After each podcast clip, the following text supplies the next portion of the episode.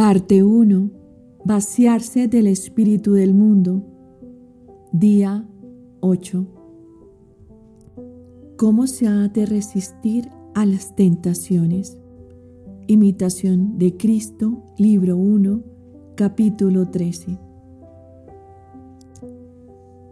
Mientras en el mundo vivimos, no podemos estar sin tribulaciones y tentaciones, por lo cual está escrito en Job, tentación es la vida del hombre sobre la tierra.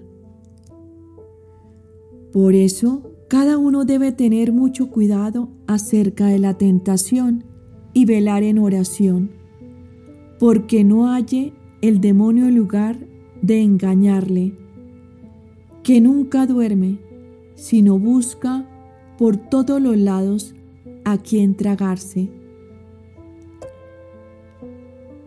Ninguno hay tan santo ni tan perfecto que no tenga algunas veces tentaciones, y no podemos vivir sin ellas. Mas las tentaciones son muchas, utilísimas al hombre, aunque sean graves y pesadas porque en ellas es uno humillado, purgado y enseñado. Todos los santos, por muchas tribulaciones y tentaciones pasaron y aprovecharon. Y los que no las quisieron sufrir y llevar bien, fueron tenidos por malos y desfallecieron.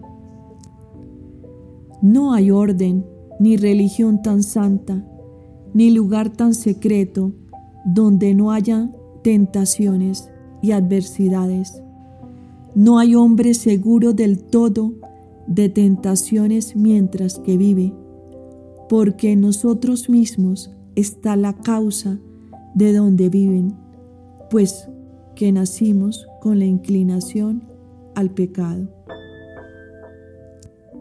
Pasar a una tentación o tribulación sobreviene otra y siempre tendremos que sufrir porque se perdió el bien de nuestra primera felicidad. Muchos quieren huir de las tentaciones y caen en ellas más gravemente.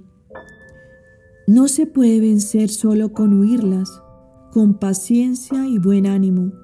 Vencerlas con el favor divino mejor, que no con tu propio conato y fatiga. Toma muchas veces consejo en la tentación y no sea desabrido con el que está tentado. Antes procura consolarle como tú lo quisieras para ti.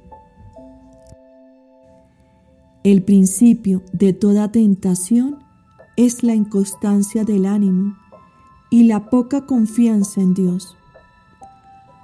Porque como la nave sin timón, la llevan a una y otra parte las olas, así el hombre descuidado y que desiste de sus propósitos es tentado de diversas maneras.